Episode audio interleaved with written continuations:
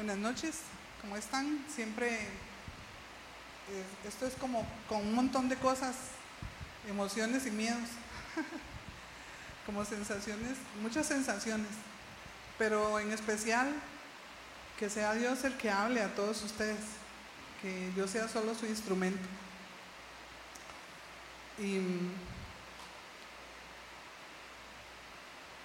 mientras orábamos y como Jesús dice que le pidamos, yo pedía que se calmara esta tormenta, porque nosotros estamos aquí protegidos, pero nuestras montañas no aguantan tanta saturación de agua, nuestras costas ya no aguantan en este momento. Y yo quería pedirle a Dios que calmara esta tormenta, que se disipara y que la gente estuviera en un lugar seguro. Bueno, para empezar, hace unos meses eh, y yo escuchamos una charla, una conferencia del Instituto Bíblico de la Asunción en Paraguay, de una señora que se llama eh, Ruth Villar. Eh, ella, la charla que daba se, llama, se llamaba Aconsejando en tiempos de duelo. Esta charla lamentablemente no quedó en el, webinar del instituto pero fue bastante interesante lo que ella compartía a principios de este año sobre los efectos eh, que provocó el COVID en la gente, los efectos psicológicos que provocó en la gente. Dice que como nunca antes hemos vivido una situación psicológica en, en el tiempo, en la vida. En las estadísticas, el, esto me motivó a buscar un poco de datos a, nivel mundial y a nivel nacional.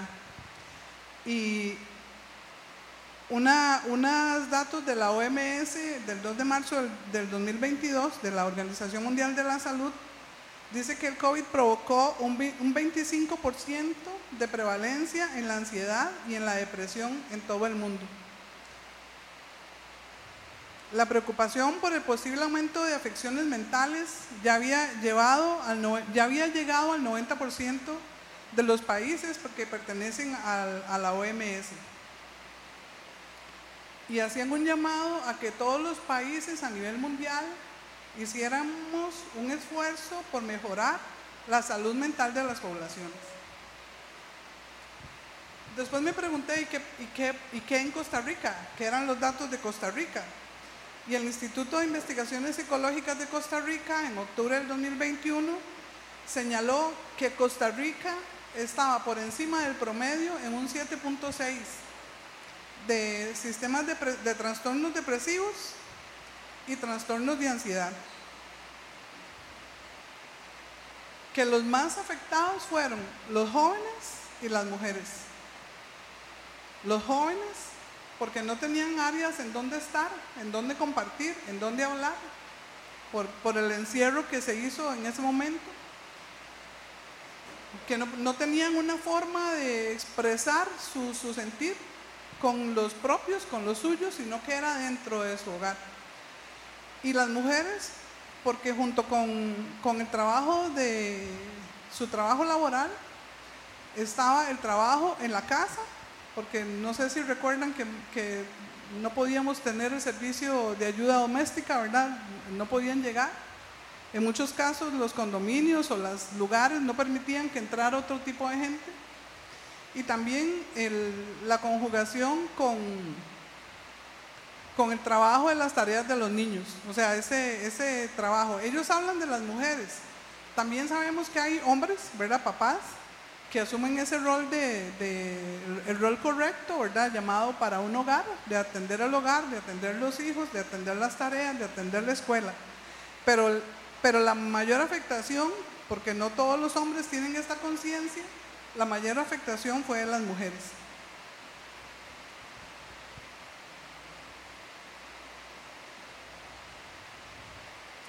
El distanciamiento, los cierres provocó problemas de salud a los que no podíamos ir al hospital, que no podíamos eh, ir a lugares donde nos dieran asistencia. Y una encuesta que hizo este instituto, en 2.163 personas reveló que un 70.3 reportó tristeza, ansiedad o enojo, un 65% cansancio y fatiga, dolor, trastornos del sueño y miedo a enfermarse. Un 58% de las personas reportaron problemas de concentración, miedo al futuro, mucha inquietud y se sentían solas. El estudio señaló que la mayoría de las personas con el tratamiento y el tiempo pueden mejorar, pero que un 15% de esas personas se van a convertir en una enfermedad crónica.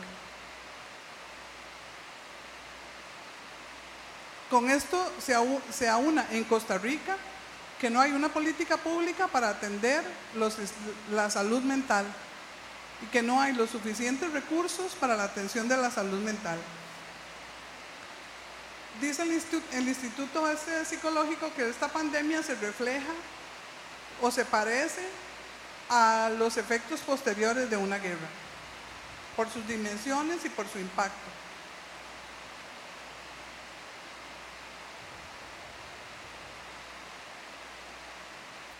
Y hace una, instancia a, nuestro servicio de salud, a la caja, al Ministerio de Educación Pública, para, una atención mayor sobre, sobre lo, lo que es la atención de la salud.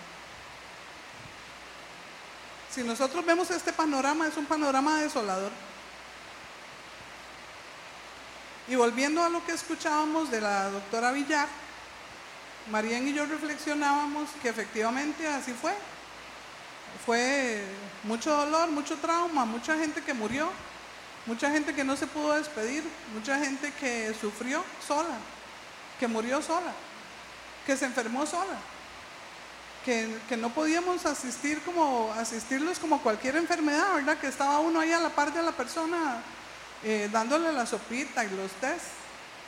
En particular, yo tuve en particular una de mis hijas, la, la que más se me puso más malita, gracias a Dios eh, le fue bien, pero yo le dejaba las sopas en la, en la jardinera y los test en la jardinera y tenía que salir en carrera, ¿verdad? No podía entrar a verla, no podía, no sé, ¿verdad? Yo, yo tengo cosas de vieja, eh, frotarla, no la podía frotar, eh, esa cosa que se saca el frío frotando a la gente, no podía, porque el mayor temor de ellos era que la mamá se les enfermara.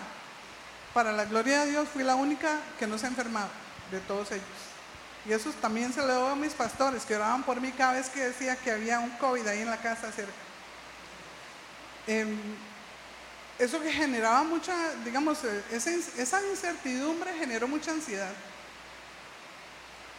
Y decía esta señora Villar, ya para cerrar ella y concluir, ¿qué hacemos nosotros la iglesia para atender estas cosas? ¿Qué, ¿Qué deberíamos hacer?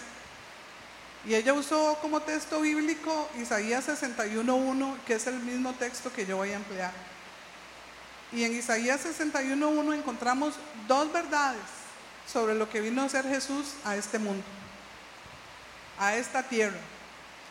Por eso he llamado esta charla Jesús, nuestro sanador y libertador. Pero antes de empezar, vamos a pedir al Espíritu Santo que manifieste su gran poder y abra nuestras mentes y nuestros corazones.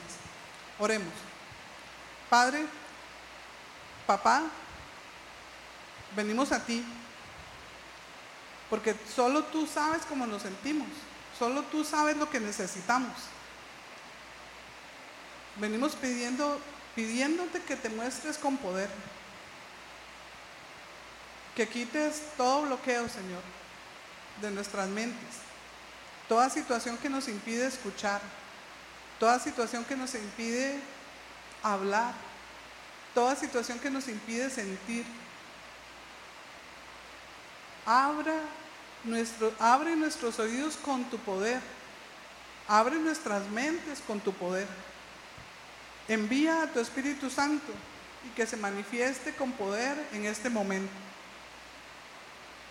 que nos llenes y que dispongas nuestro corazón para oír, para sentir, para llorar y para triunfar.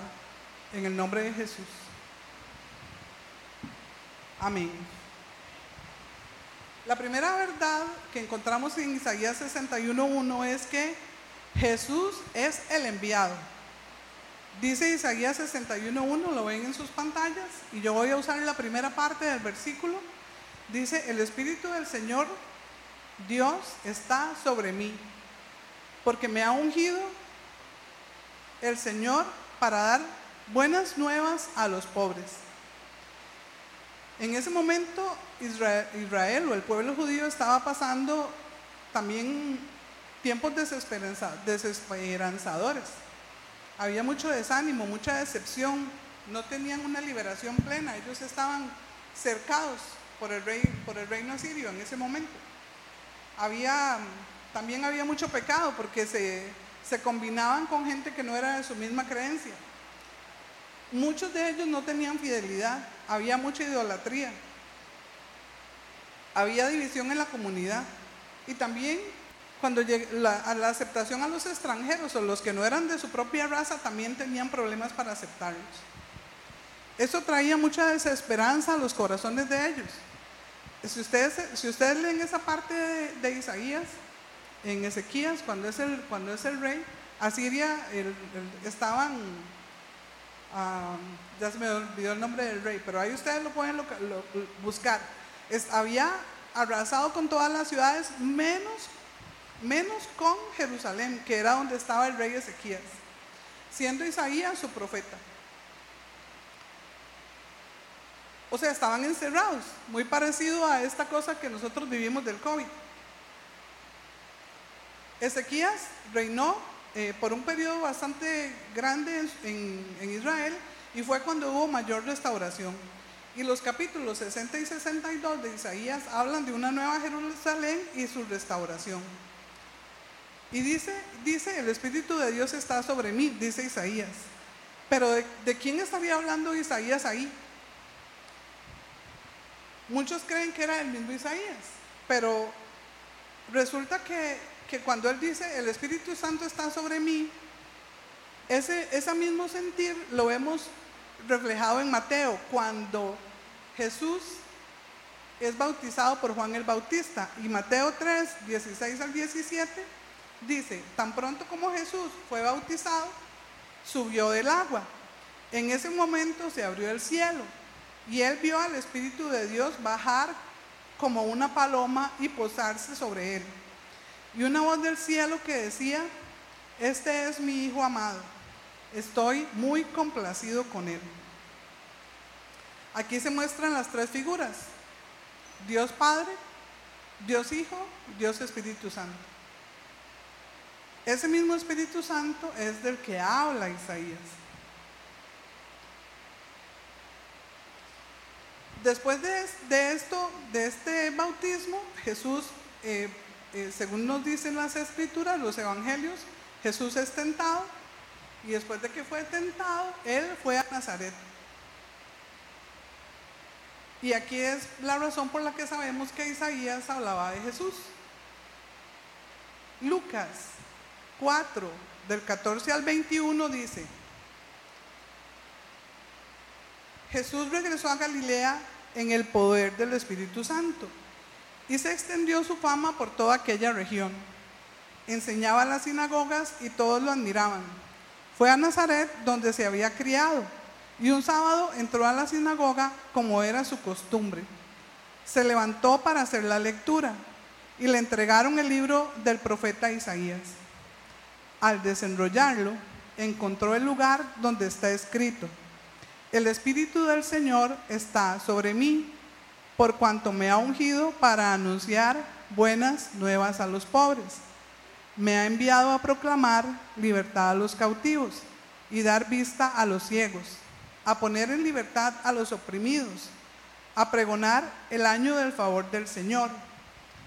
Dice luego, luego enrolló el libro, se lo devolvió al ayudante y se sentó. Todos los que estaban en la sinagoga lo miraban detenidamente y él, Jesús, comenzó a hablarles. Y, vea lo que dice. Hoy se cumple esta escritura en presencia de ustedes. Él habló del libro de Isaías, del mismo capítulo 61, verso 1. Y él de una vez dice, hoy se cumple esta profecía, hoy se cumple, o sea, era en Jesús se estaba cumpliendo esta profecía en presencia de todos los que le estaban escuchando. En ese mismo contexto histórico tenemos a un pueblo judío invadido por Roma, en el contexto histórico cuando Jesús estaba en la tierra. También un pueblo judío oprimido, no solo por el imperio romano, sino también por los sacerdotes y los fariseos y los saduceos que gobernaban y, hacían uso de la ley como su, como su látigo. Y entonces, ¿qué fue lo que encontró Jesús? Un pueblo oprimido. Y me quedo en la primera parte del versículo que dice, trajo las buenas nuevas. Bueno, pero ¿qué, ¿cuáles fueron esas buenas nuevas? O sea, ¿por qué, qué se refirió Jesús al decir que eran las buenas nuevas? Seguido de, todo esto que él habló, viene el sermón del monte, en Mateo, lo vemos en Mateo 5, 1 al 10, un pedacito, ¿verdad? El sermón es bastante grande. Y dice en, Mateo 5, del 1 al 10, cuando vio a las multitudes, subió a la ladera de una montaña y se sentó. Eso era muy propio de los, de los, em, de los maestros, sentarse y que, sus apóstoles o sus discípulos se colocaran a su alrededor para oírlo. Eso también lo vemos en las películas de los de estos filósofos, también lo vemos, o sea, era, como algo común, que el que más sabía se sentaba y los demás lo escuchaban, pero eh, no estaban solo los apóstoles ahí, estaba la multitud que le seguía. Dice, sus discípulos se le acercaron y tomando en la palabra comenzó a enseñarles diciendo, dichosos, estas son las bienaventuranzas, ¿las recuerdan? Los pobres en espíritu, porque el reino de los cielos les pertenece. Dichosos los que lloran, porque serán consolados. Dichosos los humildes, porque recibirán la tierra como herencia. Dichosos los que tienen hambre y sed de justicia, porque serán saciados. Dichosos los compasivos, porque serán tratados con compasión. Dichosos los de corazón limpio, porque ellos verán a Dios. Dichosos los que trabajan por la paz, porque serán llamados hijos de Dios. Dichosos los perseguidos por causa de la justicia porque el reino de los cielos les pertenece. Esto era parte de las buenas nuevas de Jesús hacia el pueblo judío escuchándolo en ese momento y hacia nosotros que lo escuchamos en este momento. Eran afortunados, les iba a enseñar cuál era la, la verdadera felicidad, los iba a animar a que dejaran de ser débiles, a que no se sintieran pobres, a que vinieran, trajeran sus almas a Cristo, a que la riqueza no estaba en el mundo, a que Dios bendice en la riqueza y en la pobreza, a darnos un bienestar, a encontrar en los mansos y apacibles que descansan en la justicia de Dios, a los que lloran por la tristeza, por el pecado, por el arrepentimiento y por el dolor a los que buscan la justicia de Dios por encima de la justicia propia, a los de corazón limpio, a los pacificadores, a los que padecen persecución, a los que sufren. ¿Cuántos de nosotros nos sentimos también así? ¿Cuántos de nosotros estamos dentro de esa promesa, dentro de esas buenas nuevas a los que vino Jesús, Jesús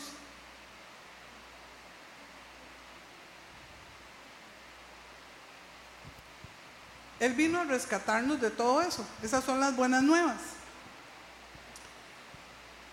Y luego, y, si ya ese es el mensaje que da en su primera parte de Isaías 61 y de, y de Lucas 4, me hace llevar al segundo punto. Dice que Jesús, el segundo punto de esta charla dice, Jesús vino a sanar y a liberar. Con esta charla y en este versículo Isaías 61, yo quería compartir con ustedes estas dos verdades. La primera, que Jesús es el enviado. Y la segunda, ¿para qué fue enviado? Fue enviado a sanar y a liberar. La segunda parte de Isaías 61 dice de Isaías 61.1 dice, me ha enviado a vendar a los quebrantados de corazón para proclamar, para proclamar libertad a los cautivos y libertad a los presos. Lucas 4, que es el, que es el versículo antitipo del, de Isaías tipo 61.1, dice, me ha enviado a proclamar libertad a los cautivos y dar vista a los ciegos, a poner en libertad a los oprimidos y a pregonar el año del favor del Señor.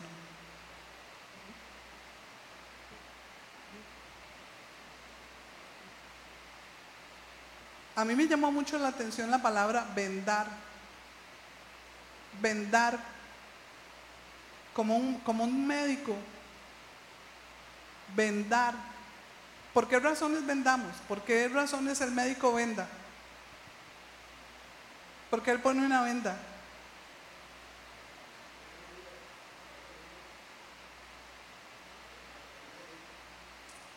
No le escuché. Más duro. Ajá. Para unir también, ¿verdad? Porque él venda le, no sé si se han dado cuenta que hay huesos que no se, que no se pueden enyesar, como, lo, como las costillas. Tienen que vendarlas para que ellas solden solas. pero también los huesos, el corazón. Una, una, cosa muy particular, yo no sé, no sé si me han escuchado, eh, me han escuchado, cuando, cuando mi esposo murió, una cosa muy rara que yo sentí fue un corazón roto. O sea, yo definitivamente yo dije, ay, mira si el corazón roto ese de los dibujitos sí existe. ¿Verdad? Que se, que se ve así, rotillo. Porque el, era un dolor muy fuerte. Y los que han, los que han pasado situaciones de, de, ruptura, ¿verdad? Eh, divorcios, eh, pérdidas, muerte, lutos, sienten ese, ese dolor, ese dolor de, de rotura. Y él vino, dice, él vino a vendar, lo dice en Isaías.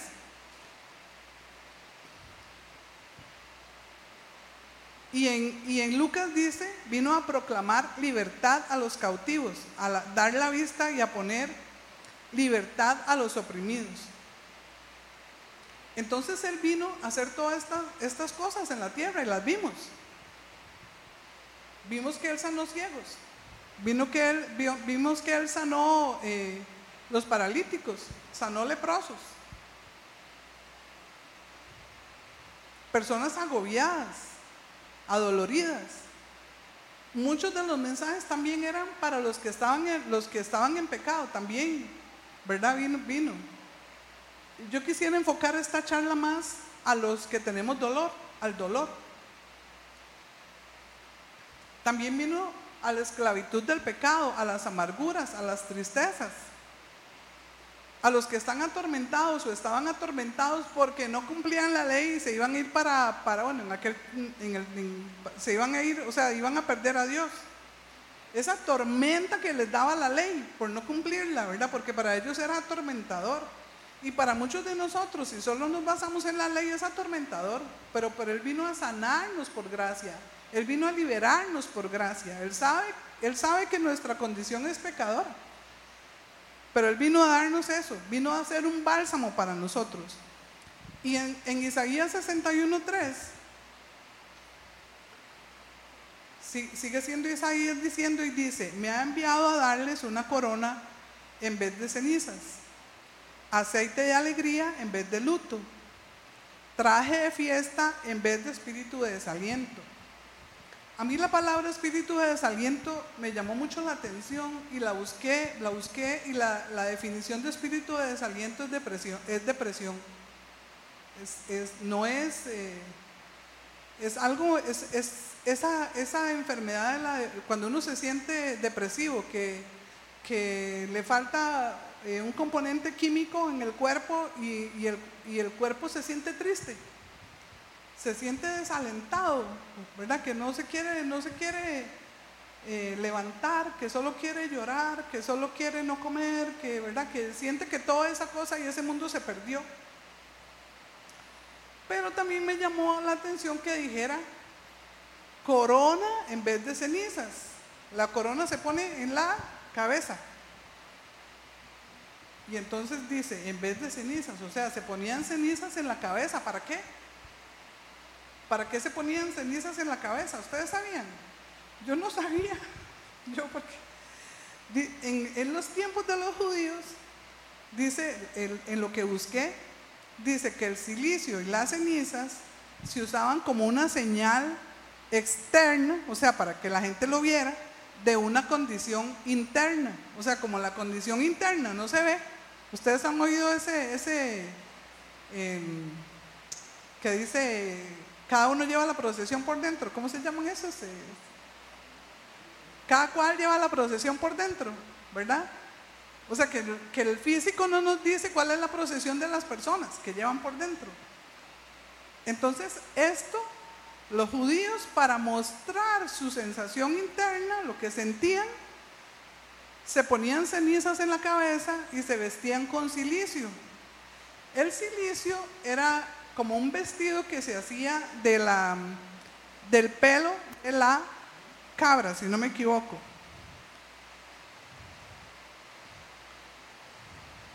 Era un material áspero, generalmente hecho del pelo de la cabra negra, haciéndolo algo incómodo de llevar. Las, las cenizas significaban desolación y ruina. Cuando alguien moría, el efecto, el acto era ponerse cenizas, era ponerse el traje de silicio. Y también vino a mi mente a veces que cuando yo estaba muy pequeña habían señoras que, señoras que como promesa usaban un traje café, o sea, como, como una promesa. Y dije yo, mira, también, también por ahí anda este tipo de cosas, ¿verdad? Era una manifestación externa de su sensación interna. Entonces Isaías en el 61.3 dice, vengo a darles una corona en vez de cenizas aceite de alegría en vez de luto y traje de fiesta en vez de espíritu de desaliento. David era muy dado a explicar esto, a decirlo y contarlo. Y en, el Salmo 30, 11, en la, voy a usar, voy a usar la, Reina Valera 60 y luego la nueva versión internacional. Dice, desataste mi silicio y me ceñiste de alegría, Él refiriéndose a que Dios cambió su interno. Dice, desataste mi silicio y me ceñiste de alegría. Salmo 30, 11. Y en la nueva versión internacional, que es como más lo conocemos, y aquí tenemos hasta una, una canción, ¿verdad? Nosotros los que somos un poco pentecostales, eh, tenemos esta parte. Es que yo, tengo una, un híbrido entre, entre bíblico y pentecostal. Entonces aquí dice, convertiste mi lamento en danza, me quitaste la ropa de luto y me, vestiste de fiesta. Ese es el significado del silicio y la ceniza, ¿verdad? queda más claro aquí, donde, donde David dice, me lo quitaste, le quitó ese luto.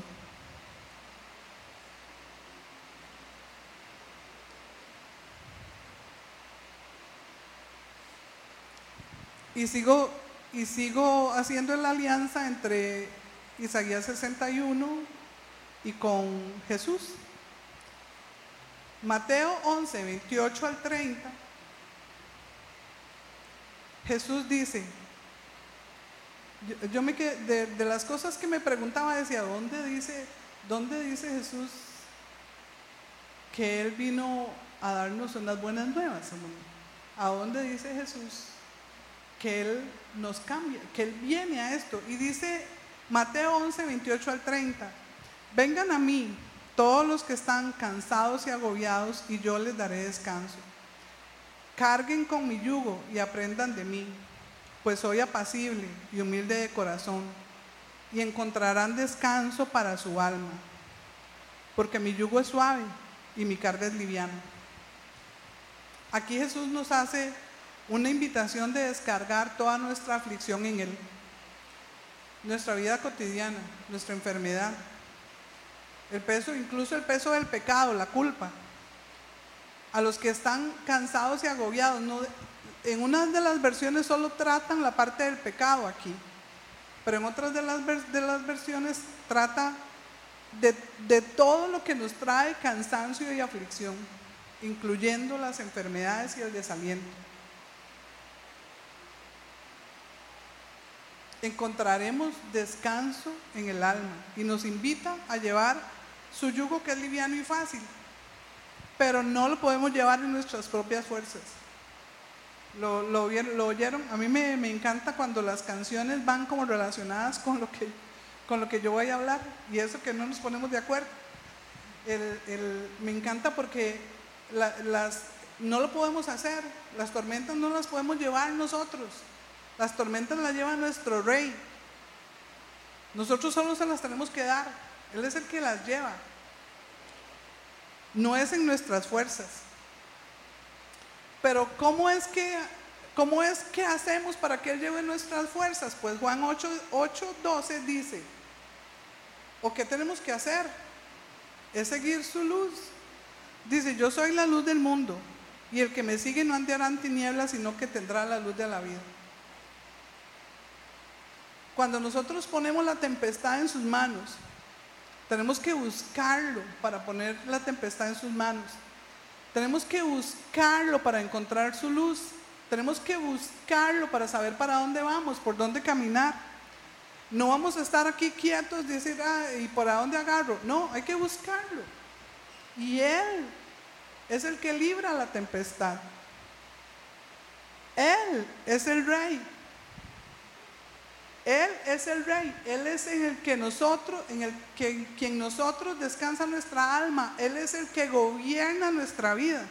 Y ahora que estábamos cantando la, esta, de, también, ¿verdad? Que, la primera canción que cantamos y que Él es nuestro rey, eh, a veces en los, en los congresos pentecostales, no sé si ustedes se acuerdan o, saben o lo han vivido, que se paraba el, que dirigía y lo hacía uno ponerse a pegar gritos, ¿verdad?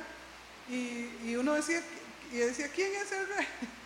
Y el rey vive, ¿verdad? Y yo a mí se me salió, yo decía, como, yo quería como subir, y hablar aquí, ¿verdad? Decir, el, el rey, el rey vive, Jesús vive, Él es nuestro rey, Él, él vive y vive en nuestros corazones y está atento. Casi se me sale lo pentecostal, bueno, solo no los puse a gritar.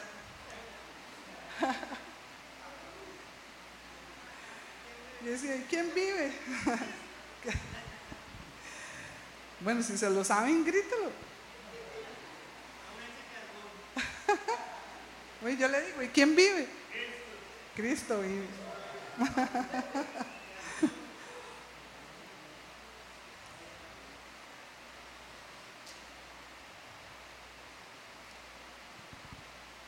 Y Jesús, entre todo lo que vino a enseñar y brincándome todo ese montón de acciones que vino a hacer, también nos delegó el poder que Él tiene.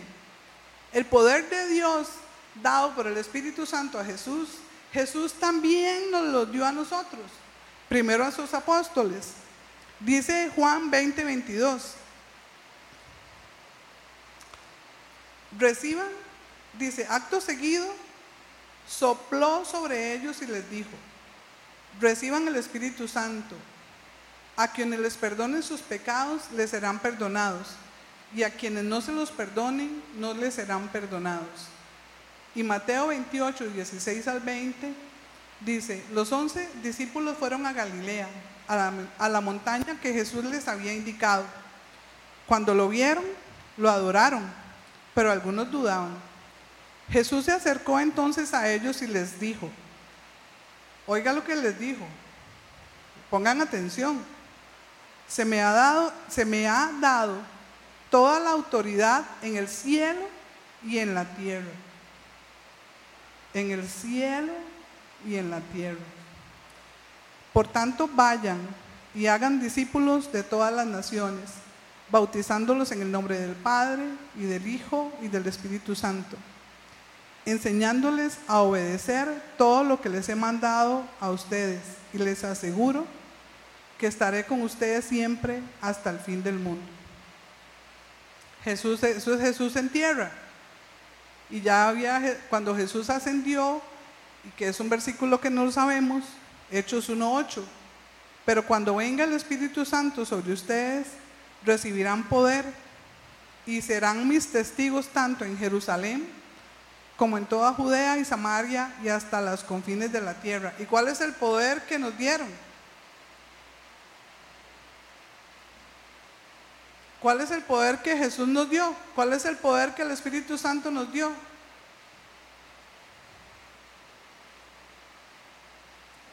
Muchos decimos que es solamente para enseñar y se nos olvida que también es para sanar. Jesús nos dio el poder para sanar, que el Espíritu Santo cuando está en nosotros podemos en su nombre sanar, no es nuestro poder. Entonces, entonces si hago, si lo vemos así, él vino, él tenía la autoridad, él vino a dar las buenas nuevas, él vino a sanar, vino a vendar y encima nos dijo, bueno, ahora ustedes quedan, porque yo me voy. A ustedes les toca este trabajo. Entonces aquí hace clic lo que dijo la, doctora Villar, Villar. O sea, ¿qué es lo que estamos haciendo en esta tierra? Si los problemas psicológicos son parte de lo que estamos viviendo ahora, en especial después de la pandemia, y quién sabe qué es lo que viene para adelante, ¿qué nos toca hacer a nosotros como iglesia?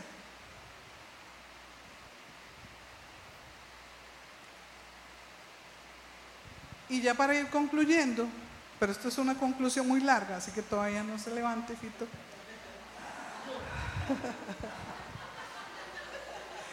¿Vale que le dije? Sí, ya le iba a tener aquí con la música como media hora. Para la tristeza, el dolor, son sentimientos humanos. No se sientan mal porque lo sentimos. O sea, no es que el hecho de estar nosotros aquí en la iglesia somos superhumanos. Y entonces ya aceptamos a Jesús y hay un montón de cosas que no vamos a sentir. No, no es cierto. Los lutos hay que vivirlos. Los lutos hay que pasarlos. Y a mí me, me llamó muchísimo la atención y que es como parte de esta conclusión la, em, la parte de Mateo 26, 36 al 45, que es Jesús en el Getsemaní. Dice, luego fue Jesús con sus discípulos a un lugar llamado Getsemaní y les dijo, siéntense aquí mientras voy más allá a orar. Y se llevó a Pedro y a los dos hijos de Zebedeo y comenzó a sentirse, está hablando Jesús, empezó a sentirse triste y angustiado. Es tal la angustia, dice Jesús, que invade, que me invade, que me siento morir, les dijo.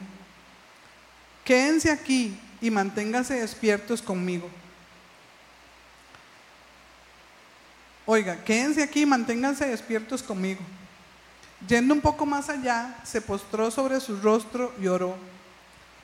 Padre mío, si es posible, no me hagas beber este trago amargo, pero no sea lo que yo quiero, sino lo que tú quieres.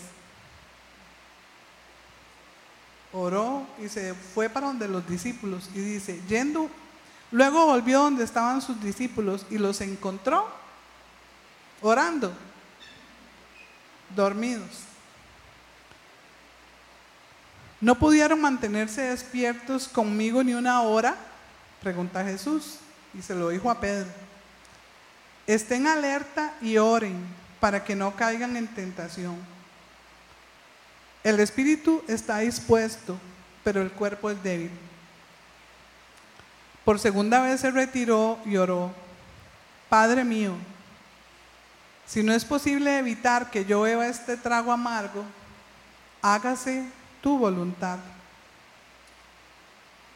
Cuando volvió otra vez, los encontró dormidos, porque se les cerraban los ojos de sueño.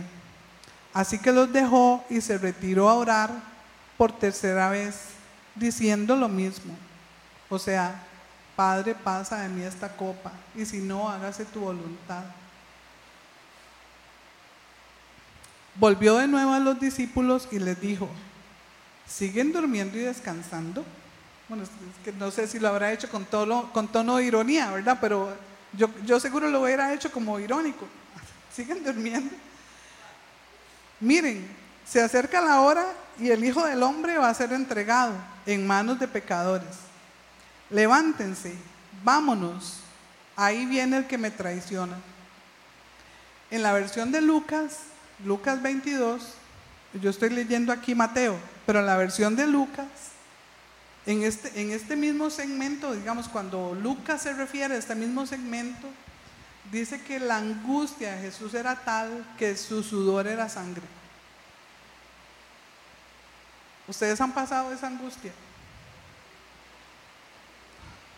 ¿Han estado algunos de ustedes en esa situación de angustia, esa, esa cosa que ustedes no saben para dónde ir, para dónde estar, en ese dolor tan grande, en esa tristeza tan grande? Entonces vea que, vea que la tristeza es humana. Hasta Jesús la pasó. O sea, no, no significa que nosotros nos podemos poner tristes. Pero él en todo momento, aquí Mateo, la versión de Mateo dice que oró tres veces y las tres veces le pidió lo mismo, pasa de mí esta copa. Y de una vez le dice, bueno, pero si no la vas a pasar, hágase tu voluntad. Y luego se levanta y sabía, Jesús sabía lo que seguía. No es que nos lo cuentan el relato, no, Jesús sabía a lo que iba. Es humano, es humano tener tristeza, dolor, miedo, ansiedad, sentirnos mal. Es nuestra naturaleza humana. Pero no nos podemos quedar ahí. Si, si, Jesús no, si Jesús, o cuando le pedimos a Dios que, la, que, esa, que, esa, que ese momento pase, cuando esos momentos de adversidad que llegan uno tras otro, ¿verdad? Que a veces no vienen solos, vienen encadenados. Y que siente uno que ya no va más, que viene la enfermedad, que después la enfermedad la plata, que después de la plata el trabajo, después del trabajo otra enfermedad. Después de la enfermedad no tengo que comprar, que los hijos se enfermaron, que todas estas cosas que se vinieron con el COVID y que muchas veces se han venido aún sin el COVID. Esa, esa cosa que es como una desesperanza, problema tras problema que nosotros también le podemos decir, pasa de mí esta copa. También. También le, podemos decir, pasa de mí esta copa. Eso no está mal. O sea, nosotros podemos decirle, quítamela. Quítame esta situación. Otra cosa es lo que Él vaya a hacer. Por eso le decimos, hágase conforme con tu voluntad y no la mía. O también decimos, según tu soberanía según tus planes, según tu soberanía y la respeto, la acepto. Pero no nos queda, no tenemos que buscar la forma de salir de, esa tristeza. Y aquí me llamó muchísimo la atención que Jesús se hizo acompañar de sus amigos para ir a orar.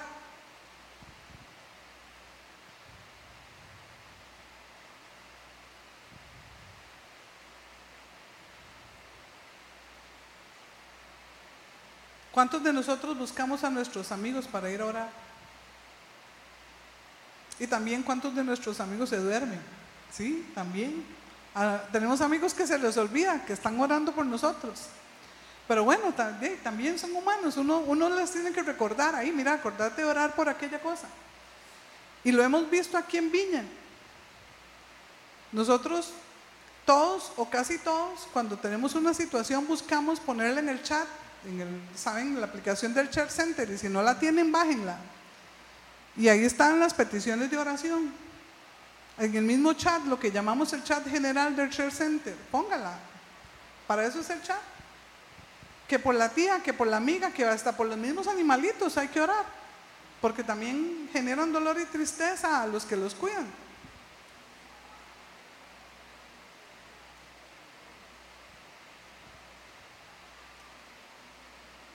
Y aquí también yo digo, Señor, te necesito. Te necesito. O sea, me urge. Venga por mí. ¿Puedo decirle? Y entonces, si, si, si lo que he estado hablando eh, y, lo, y lo que he estado, lo que he tratado de decir, son dos cosas importantes. Que nosotros como humanos podemos sentir dolor. Que tenemos amigos a los cuales podemos recurrir. Que tenemos a Jesús, que es nuestro libertador y que es a Él al que tenemos que recurrir. Y aquí, nosotros las personas hacemos dos funciones en el cuerpo de Cristo. Uno es que si nos piden oración y liberación y sanidad, puedan venir a nosotros a pedirnos eso. Pero también nosotros, cuando necesitamos sanidad, cuando necesitamos oración, cuando necesitamos liberación, tenemos que decir, lo ocupo que me haga, que me liberen, ocupo que se manifieste el poder del Espíritu Santo para yo recibir liberación.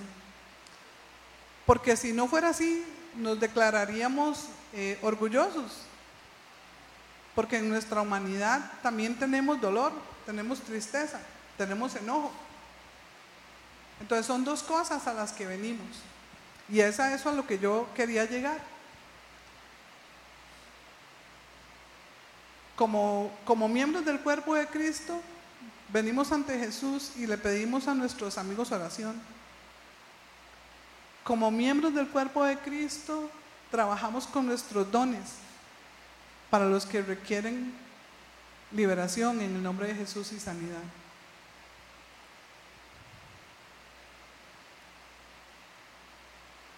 Entonces también tengo que decir, aquí estoy, envíame. Aquí estoy, tómame en cuenta. Aquí estoy, vengo a servir. Aquí estoy. Yo tengo los dones que me dio el Espíritu Santo para poder servir a la iglesia. La iglesia somos todos. Somos muchos. Y muchos ocupamos. Los jóvenes no tengan miedo a venir a la oración. Porque lo que ustedes pasan, los pasan muchos jóvenes, pero tenemos un Jesús que nos vino a liberar, que nos vino a libertar. Busque, busquemos, me incluyo, la oración. Pero más, voy a, voy a insistir, ahora que veo que hay muchos jóvenes aquí, voy a insistir en los jóvenes. Busquemos la oración. Busquemos la sanidad. Todo lo que nos provocó, todo el enojo que nos provocó la pandemia, todas las situaciones de tristeza, todas las depresiones, todo lo que se convirtió tal vez incluso en bullying, todo este tipo de cosas que vivimos en este mundo, yo digo, yo pienso que esta pandemia fue como un mensajero enviado para destruirnos en todo. Porque tocó todo, la plata, el trabajo, la salud, las medicinas, el hospital, o sea, todo. Para la, para la gracia y la gloria de Dios tenemos un Jesús al cual podemos recurrir y un equipo de servidores al cual podemos recurrir. Y ese es un llamado de nosotros, de todos. Y yo no, dejo, no dejo de recomendar los discipulados, el discipulado de oración, donde aprendemos esto. Y voy a atreverme a... Em, Dana, cuenta tu, cuenta tu experiencia. Es que me gustó, venga, cuéntela usted.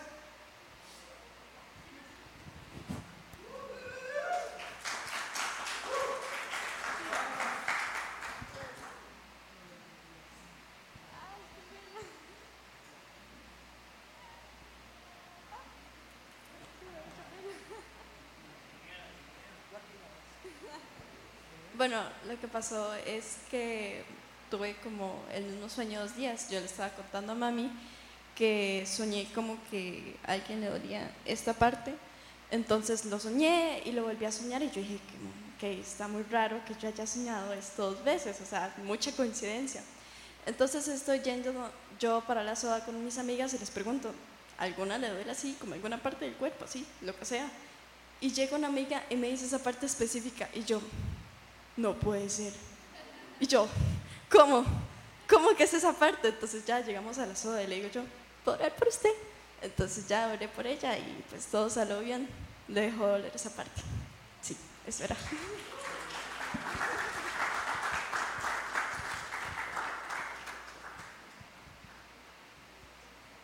En el discipulado de oración aprendemos que todos somos instrumentos en las manos de Dios. Y calza perfectamente con lo que dijo la doctora Villar. ¿Para qué está la iglesia? Supongo que la, o sea, ¿cuántas veces hemos tenido que orar por la, y hemos venido aquí a orar, para ir a orar por la gente en las calles? También producto del discipulado de evangelización poderosa. O sea, no, no evangelizamos en las sillas sentados en la iglesia, evangelizamos en las calles. Evangelizamos orando por los enfermos. Evangelizamos orando por los que necesitan. Claro, obviamente que si, si la persona tiene hambre con la oración, Dios le, va a proveer, pero también nosotros ayudamos con alimentos, ¿verdad? Porque también la, fe tiene manos de ayuda. Entonces, yo quería hacer esas dos, esas, esas dos eh, eh, esos, dos paralelismos, ¿verdad? Venimos para ser sanados. Venimos para ser enseñados, para ser empoderados y para servir. O sea, para eso dijo Jesús que Él vino y nos empoderó con eso.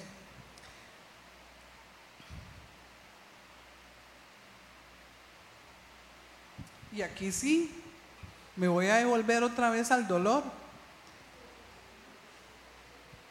a la tristeza y a la depresión. ¿Cuántos de ustedes han, cuántos de nosotros, porque me incluyo, hemos sanado de esos dolores?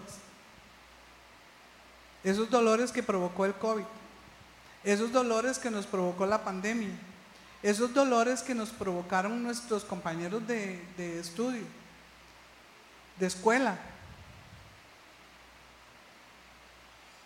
Esa cosa de estar detrás de una pantalla, o sea, yo, yo declaro a esos muchachos jóvenes valientes. ¿Cómo es que están detrás de una pantalla recibiendo clases? No, bueno, a mí me gusta estar detrás de la pantalla, pero en, en mi juventud yo no me hubiera visto ahí.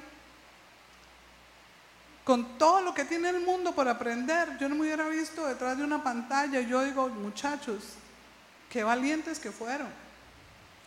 Mamás, qué valientes que fueron ¿Cómo llevaron esa cosa? Hijos, casa, comida, estudio, o sea, eran, eran de verdad que ahí sí eran las maestras, porque mentira que con las instrucciones que daban las maestras los niños podían hacer sus tareas, mentiras. O sea, eso es, es necesaria la lección en la clase, la convivencia en la clase, es necesaria. E incluso, e incluso Hoy hizo ocho, compartía con mis compañeros de, trabajo, y yo para la dicha, para la dicha y a veces hasta para la envidia, soy jubilada, ¿verdad? El, Dios me ha dado esa bendición. Pero hoy hizo ocho, nos vimos varios compañeros, se jubilaba otra de las compañeras. Y yo no podía creer que mis compañeros no se conocían, los nuevos. Habían cinco nuevos, no se conocían, nunca se habían visto, solo por pantalla. Y ellos hablaban y hablaban y hablaban y hablaban y expresaban sus dolores y sus, o sea, eso era como una, como una sesión de terapia porque todo lo que no podían hacer, porque no tenían al jefe, porque no estaba el otro, porque el de la experiencia no estaba, no lo podían llamar. Que esa es la convivencia que se hace en un grupo de trabajo, que se ayudan unos a otros para sacar adelante las tareas. Igual la iglesia, igual sucede en la escuela.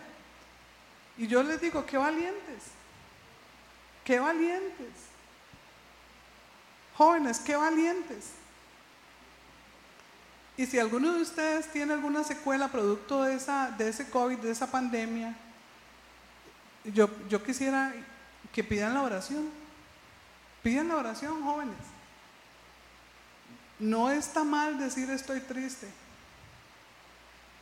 Y, y, aunque ustedes no lo crean o que lo vean como muy ficticio, el poder, del, el poder de Dios por medio del Espíritu Santo es real, ya lo vimos con Dana, es real, es cierto.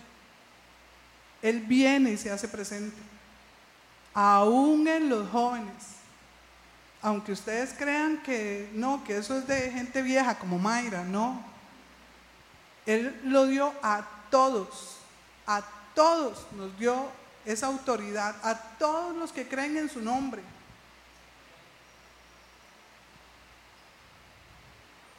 Y si ustedes se han identificado con estas dos verdades y se han identificado con estas dos funciones, y todos aquellos que necesiten oración, yo quiero que oremos. Todavía, si quieren orar sentados no hay problema, porque esta oración es larga. Pero si quieren pedir ayuda, oración, aquí hay un equipo de oración capacitado para orar por ustedes. Levanten sus manos o vengan al frente, como gusten hacerlo. Pero Dios quiere sanar esas heridas.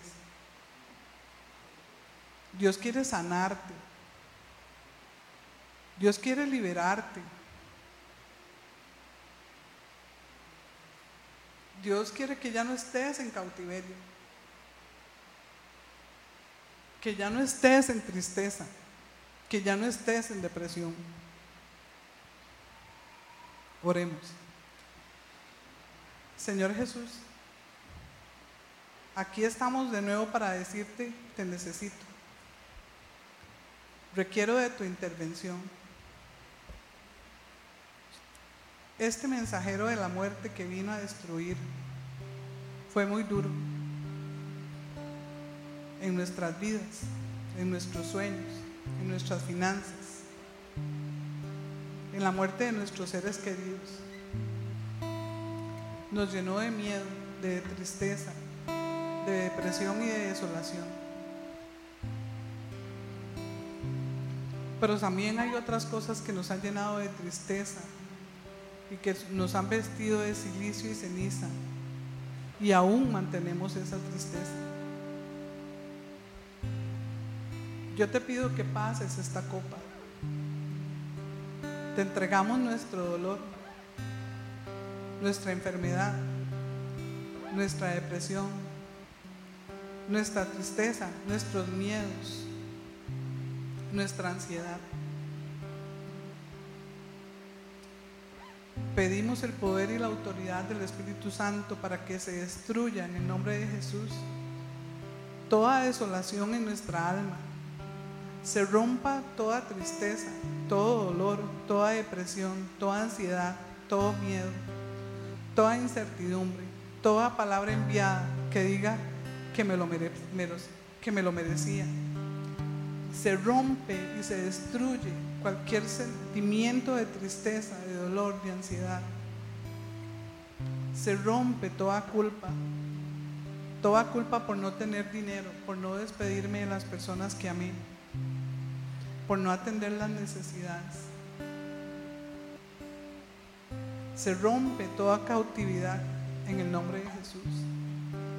Se rompe todo dolor que me provocó estar en esta pandemia todo ese esfuerzo que tuve que hacer para atender la familia, para atender mis hijos, para atender la casa. Esa impotencia que sentía de que no podía atender todo a la vez. Se rompe todo miedo de no poder entender a través de la pantalla lo que los profesores explicaban. Toda angustia de que me iban a evaluar y que iba a perder el año. Toda sensación de sentirme inútil por no entender, toda sensación de sentirme que era una persona no capaz, se rompe en el nombre de Cristo Jesús todas esas sensaciones, todos esos dolores del alma, todas esas cosas que trajeron amargura a mi corazón, todas esas cosas que provocaron estrés, que me provocaron enojo y que me llenaron de ira, se rompen en el nombre de Cristo Jesús.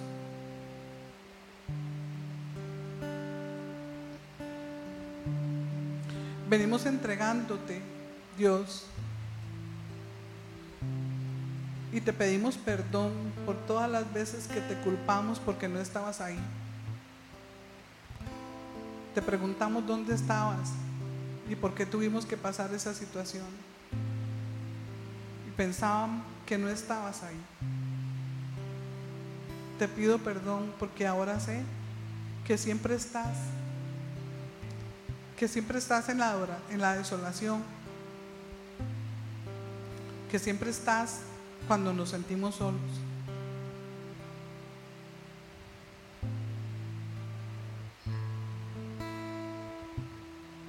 En el nombre de Jesús te pido que destruyas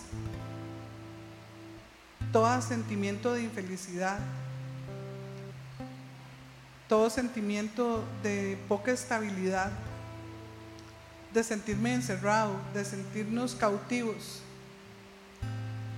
de sentirme obligado a vacunarme, de sentirme obligado a usar todo tipo de cosas para proteger a las personas y protegerme. Te entrego todas las culpas por haber enfermado a otros o porque otros me enfermaron a mí. Te entrego toda la impotencia que sentimos en ese momento. Te entrego todos los sueños rotos, todo el dolor de un corazón quebrantado, todas las enfermedades.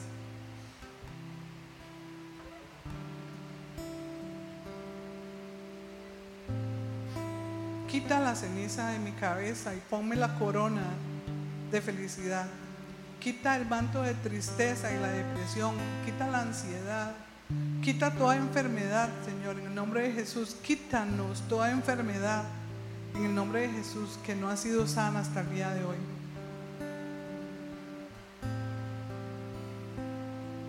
Y declaramos, Señor, que tú eres el Rey, que tú eres el Dios Todopoderoso, que en nuestras fuerzas no hacemos nada, solo, tú nos das la fuerza para continuar, que no tiene nada que ver la edad.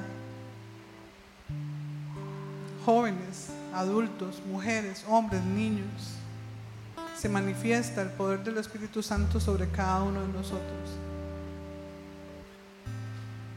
Se rompe toda cautividad. En el nombre de Jesús, quien vino a libertarnos, se rompe toda cautividad, se rompe toda tristeza, se rompe todo dolor. Y por medio del Espíritu Santo nos llenamos de la alegría y el gozo, la paz. Cambia mi lamento en baile, si tengo que vivir con el dolor y la enfermedad, que lo viva con tranquilidad. Porque que sea tu voluntad, que sea tu soberanía, que seas tú en cada uno de nosotros. Tú eres el rey. Me sujeto a ti. Te recibo en mi corazón y te digo, te sigo, Señor. Tú eres mi luz, tú eres el que alumbra mi camino. Tú eres por donde yo quiero caminar. Y aunque sabemos que van a venir cosas que nos van a hacer sentir mal, yo sé que tú me darás las fuerzas para hacer, para vivir y para continuar. Te damos gracias por la vida, te damos gracias por lo que nos has dado. Si usted necesita oración y siente que necesita romper aún más, levante su mano o venga adelante. El Espíritu Santo está aquí y quiere que seas libre, quieres que seas sano. Él quiere llenarte. Él quiere satisfacer tu vida. Él quiere decirte aquí estoy.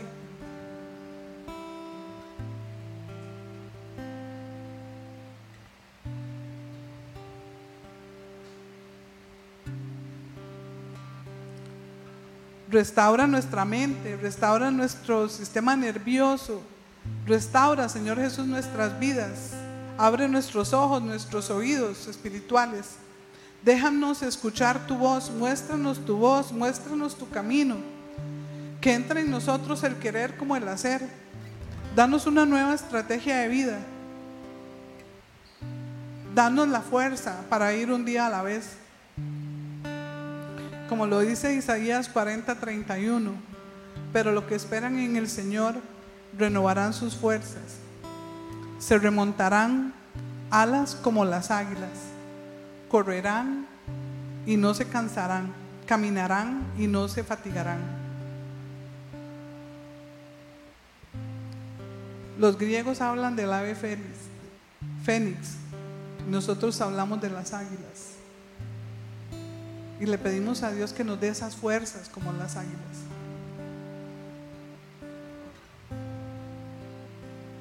Nuestros corazones rotos se restauran en el nombre de Jesús. Descansamos en tu soberanía, Señor. Descansamos en la alegría que tú nos das en nuestros corazones.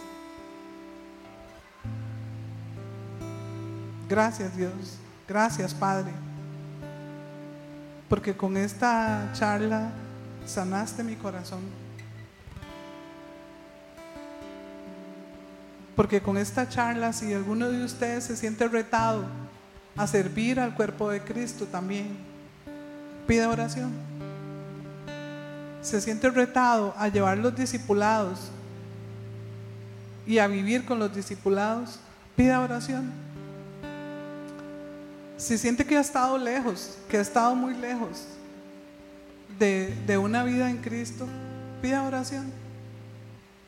Él está siempre ahí es su gracia. No tenemos que hacer fuerzas ninguna. Si quiere renovar una nueva vida con Cristo, pida oración.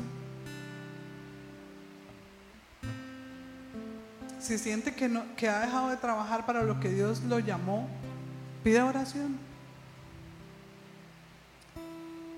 Si siente que, que tal vez está los tiempos en que no nos congregamos y perdimos comunicación, y que, y que se perdió, como decir así, la gracia de reunirnos, pida oración para que el Espíritu Santo renueve su corazón, para que el Espíritu Santo lo llene de gozo.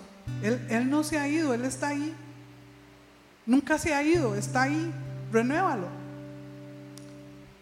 Se renueva en el nombre de Cristo Jesús todas las cosas para las que Él nos ha llamado. Oigan su voz, búsquenlo, enciendan esa lámpara y caminen con Él. En el nombre de Jesús oramos. Amén.